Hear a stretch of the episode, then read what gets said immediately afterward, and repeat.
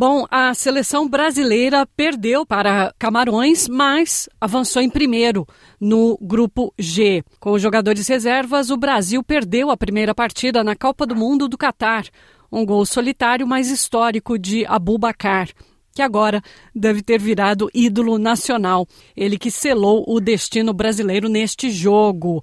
A gente conversa agora com Ricardo Setion, que está em Doha, no Catar, assistiu o jogo dos camarotes dos jornalistas. O que, que você achou desse Brasil contra Camarões, Ricardo? Eu achei que só tinha um time em campo de 22 pessoas que estavam chutando a bola para todos os lados. Foi um, um jogo feio, foi um jogo que o estádio construído, uma joia arquitetônica, especialmente para a Copa do Mundo e onde acontecerá a final da Copa, viu o seu gramado presenciou uma pelada, uma partida que não sem dúvida alguma não pertence àquilo que a gente chama de Copa do Mundo, a gente espera o melhor, o fino da bola e eu posso dizer claramente que eu não estou sozinho nessa opinião. Eu acabo de chegar aqui ao meu alojamento, onde estão muitos jornalistas, muitas pessoas, e, todo mundo, brasileiros, não brasileiros, argentinos, italianos, coreanos, todo mundo assustado com o que viu em campo, não pelo fato do Brasil ter perdido, mas o modo a postura geral do time, não porque a gente não chegou ao gol com perigo, não é isso é a postura geral de um time, de um catadão, um apanhado de jogadores e que teve na frente uma equipe física como o Camarões e que, como todos os jogos surpresa até agora, Japão, Espanha, Japão, Coreia, Argentina, Arábia Saudita, o gol não reflete a realidade do jogo. Camarões não merecia ganhar esse jogo. Foi um lance que deu certo e eles ganharam. Mas, como eu digo sempre, eles não ganharam, é o Brasil que perdeu. E o Brasil, jogando horrível, perdeu o jogo. Eu fico surpreso como ainda existe a possibilidade dos jogadores de sorrirem. Eu fiquei na zona mista duas horas praticamente. E eu vi jogadores sorrindo. A gente está realmente boquiaberto aquilo. Na sua opinião, na sua análise, qual foi o objetivo do técnico Tite de escalar os reservas para o jogo contra Camarões? É uma excelente pergunta, ela é importante também, porque não foi para fazer é, os rapazes descansarem, não foi para que eles encontrassem tempo de se recuperar, não foi. Não adianta acreditar nessa conversa fiada. O que foi simplesmente é que agora nós entramos o Brasil já entrou classificado para esse jogo, para a próxima fase. A próxima fase não tem mais a opção do empate. Você vence, você continua. Então, o Tite, o nosso treinador, precisava ter uma noção de com quem ele pode contar. Então, a mistura de você já estar classificado, de sim possibilitar um pouco de descanso para alguns, não necessário, mas possível. E, finalmente, entender como Bremer sairia na zaga, como o goleiro Ederson sairia no gol, enfim, todas as posições disponíveis, o Anthony como titular e outras coisas assim, foi para ter-se uma análise técnica de como o treinador pode usar as suas, as suas melhores armas já na próxima fase. E não deu certo. Não deu certo.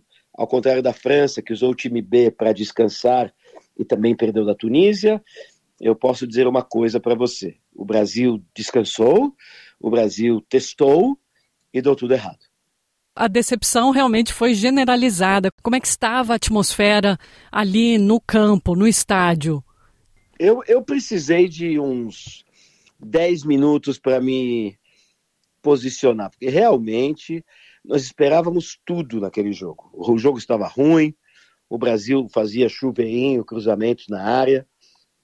Esperávamos tudo, menos perder uma seleção como o Camarões. Eles foram corajosos, fortes, usaram muito, muito uh, o futebol muscular, derrubaram nossos jogadores, tomaram cartões amarelos, deveriam ter tomado pelo menos dois vermelhos, o árbitro foi muito fraco, mas perder esse jogo do jeito que perdemos foi a melhor punição para o Brasil. O Brasil foi cinza, apagado, medroso, sem iniciativa, ver uma seleção brasileira de jovens que ganham milhões nos seus clubes na Europa, fazendo chuveirinho na área, lançando bolas como se fosse um time de terceira divisão desesperado, foi uma vergonha. Mas quando veio o gol, nós ficamos olhando para a direita, para a esquerda, a torcida brasileira que já estava calada completamente, ao contrário do segundo jogo, e repetindo a vergonhosa presença na primeira, é, fizeram um silêncio total. Fizeram um silêncio total. É, e realmente a gente viu uma reação incomum, foi incrível. Tinha árabe, tinha, tinha chinês, e no fim tinha os, os africanos, que estavam boquiabertos, não acreditando, porque eu não sei se você sabe, mas é a primeira vez na história que o Brasil perde, na história das Copas, para uma seleção africana.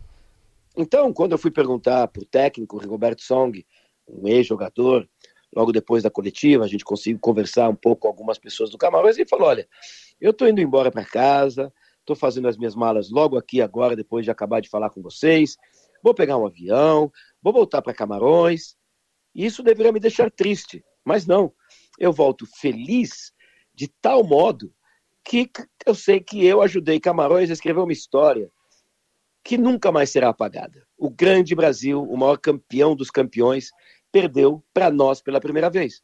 Isso significa o quê? Que Camarões poderia até se classificar de outro jeito sem e perder do Brasil e continuar a Copa, mas não seria igual. Olha que interessante. Ele prefere ser eliminado, mas ganhar do Brasil, do que continuar o Mundial e perder do Brasil e não fazer parte da história. Então, o que para nós foi um erro de, de, de percurso, que para nós foi uma jornada a ser esquecida e que nós sabemos que tem conserto, para eles foi o maior dia da história de um país louco por futebol chamado Camarões. Para nós brasileiros foi um, uma prova de que nós temos queixo de vidro. É só vir com um bom murro, um bom soco, que a gente cai também. E é estranho, porque nós estamos preparando uma matéria colocando que todos os campeões do mundo que vieram à Copa, sete, todos, menos o Brasil e a Inglaterra, perderam. E agora a matéria mudou. Todos os campeões que vieram à Copa do Mundo, sete, seis perderam, inclusive o Brasil. Somente a Inglaterra não perdeu dentre os campeões que aqui estão. Na sua opinião, quem foi o craque do jogo entre os dois times? Mas claro, Camarões, se foi o goleiro Devis Epaci, se foi o Abubacar e quem foi o pior em campo? Boa pergunta de novo. E é importante a gente saber pelo Sempre seguinte, gosto de te perguntar no, essa. O personagem do jogo, sem dúvida, é o goleiro. The man of the match. Sem dúvida, é o goleiro de Camarões, hum. que além de sete defesas sensacionais que ele fez, impedindo gols do Brasil, por isso que eu digo, o hum. Camarões, a seleção de Camarões não ganhou do Brasil. Nós perdemos. Não tiro o brilho, nem o mérito, nem o respeito, mas sem dúvida alguma não refletiu o jogo. Mas o caso é que, não sei quantas pessoas sabem, mas o, o goleiro titular de Camarões, o Onana, que joga na grande Inter de Milão, primeira divisão da Itália, foi mandado embora no meio da Copa para casa. Porque não se não encontrou um, um, é, não encontrou um ponto em comum com o treinador Rigobert Song, porque o Onana tem um estilo de jogo muito interessante, ele sai jogando com os pés muito longe. Na Inter, ele é aplaudido por isso.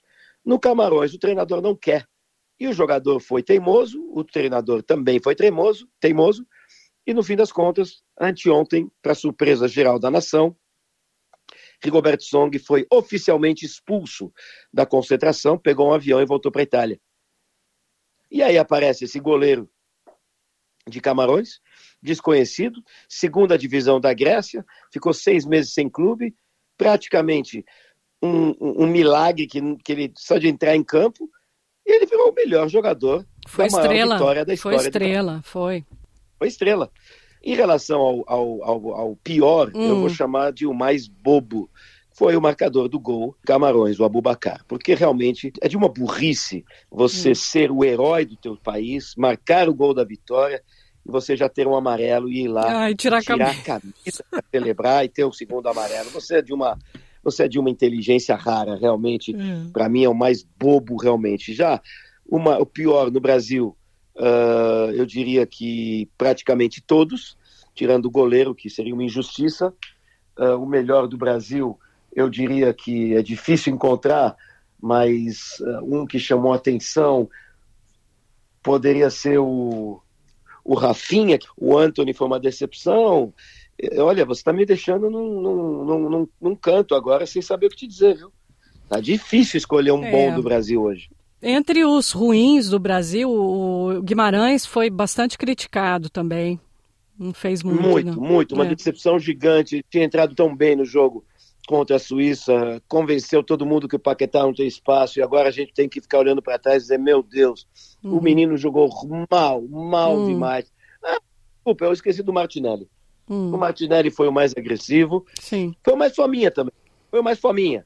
Podia ter passado duas, três bolas, deu uma de Vini Júnior mas o Martinelli hoje, sem dúvida, na linha de, de atletas de ataque do Brasil, é o destaque, sim, é o único que merece um pouco mais de aplausos nessa seleção. Olha, Tite hoje deixou, na minha opinião, uma marca extremamente negativa, essa insistência com Fred, essa insistência com outros jogadores que não tem, com Daniel Alves. Daniel Alves hoje eu gosto do Daniel Alves, eu acho ele importante na seleção como pessoa, como, como vestiário, mas hoje ele fez uma avenida, Daniel Alves. Os, o, teve um momento que o jogador do, de Camarões deu uma entortada no Daniel Alves que ele quase caiu no chão. Isso não pode acontecer numa seleção brasileira. Uhum. Então não tem condições de jogar um atleta que não entra em campo profissionalmente há três meses e meio. Não é possível que represente as cores do Brasil numa Copa do Mundo. Isso é, isso é mambembe, é infantil. Então a gente pagou o preço desse erro. O Tite hoje perdeu muito do crédito dele com muita gente por muito tempo, a não ser que ele mude alguma coisa genial. Sem dúvida alguma, ele está criando o fim dele. Totalmente, ele vai sair da seleção no fim da Copa, uhum. mas não é dos melhores jeitos, porque hoje foi uma demonstração de falta de comando, de noção, e ele pode falar o que ele quiser no português dele, do jeito que ele quiser. O Brasil foi uma vergonha hoje. O próximo jogo do Brasil, agora ele foi classificado, vai ser contra a Coreia do Sul. Qual sua previsão para esse jogo? Se você sabe se Neymar e Rodrigo vão estar prontos para esse ou não? E se o Brasil ainda vai depender muito do brilho individual dos jogadores mais do que da seleção. O Neymar não tem condição de jogo, mas vai ser levado ao sacrifício, na minha opinião, de algum jeito. Não tem, não tem condição de jogo. É, hoje apareceu é, no estádio, apareceu no telão, Sim. colocou cinco brincos, porque um brinco não é suficiente, tinha que ter cinco brincos. Uh, é necessário, a gente não estou criticando nem nada, mas no momento que você está, eu acho que a vaidade não é, não é a que mais deve valer. Não, mas, mas só, só bem, um parênteses, Ricardo. A mídia alemã falou que os brincos do Neymar brilharam mais do que a seleção em campo. A sua observação é. foi pega também pela mídia mundial. É, porque chama a atenção, sabe? A gente não quer cercear a liberdade de ninguém, mas chega uma hora que você fala, sabe?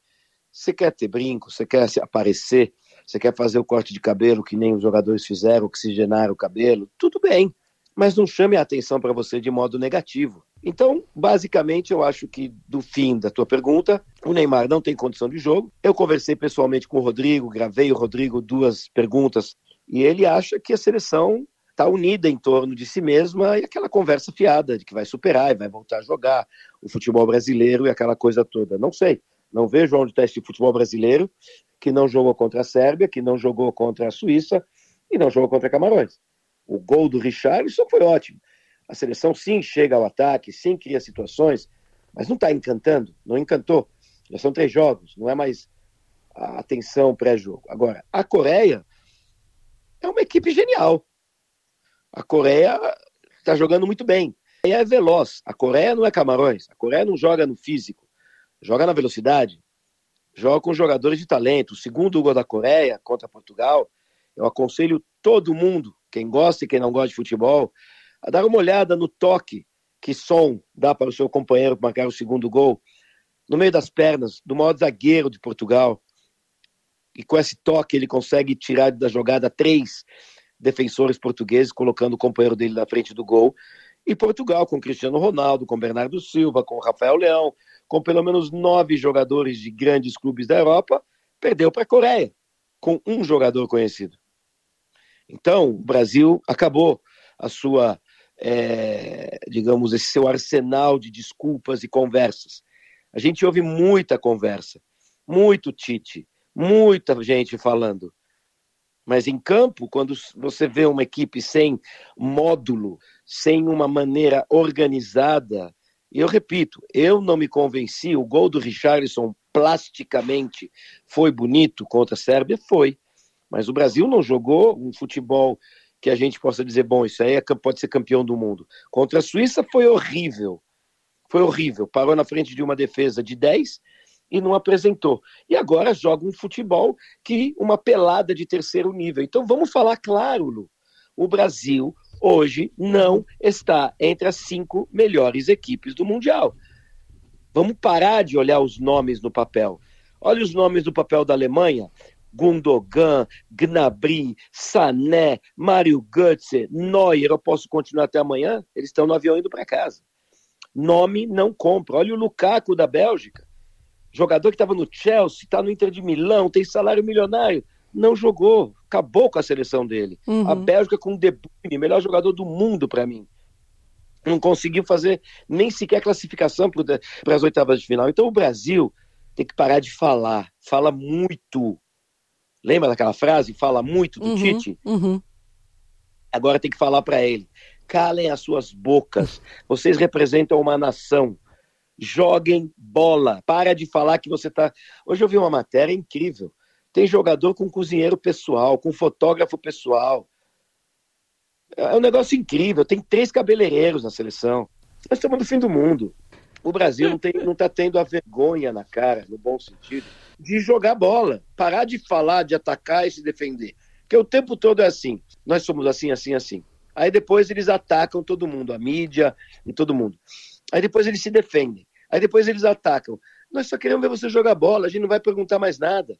Hoje tinha um assessor de imprensa da CBF que, ao invés de deixar o jogador se explicar por respeito ao torcedor, ele empurrava o jogador. Nós, jornalistas, viramos um incômodo quando nós somos o único caminho entre o torcedor e a seleção. Quero ter toda, toda a possibilidade de eu estar errado e o Brasil ser campeão, e eu vou pedir desculpa humildemente. Mas hoje, o Brasil não chega nem na semifinal para mim. Eu te agradeço muito, a gente conseguiu se falar hoje, hoje foi um pouco mais dramático estabelecer a conexão direta aí, Austrália, Doha, no Catar, mas deu certo e eu te agradeço muito de ter reservado esses últimos minutos aí pra gente, para dar do campo mesmo, né? De quem está no feliz, meio da Copa do Mundo. Eu que fico muito feliz de poder participar, você sabe que é um prazer. Eu tenho recebido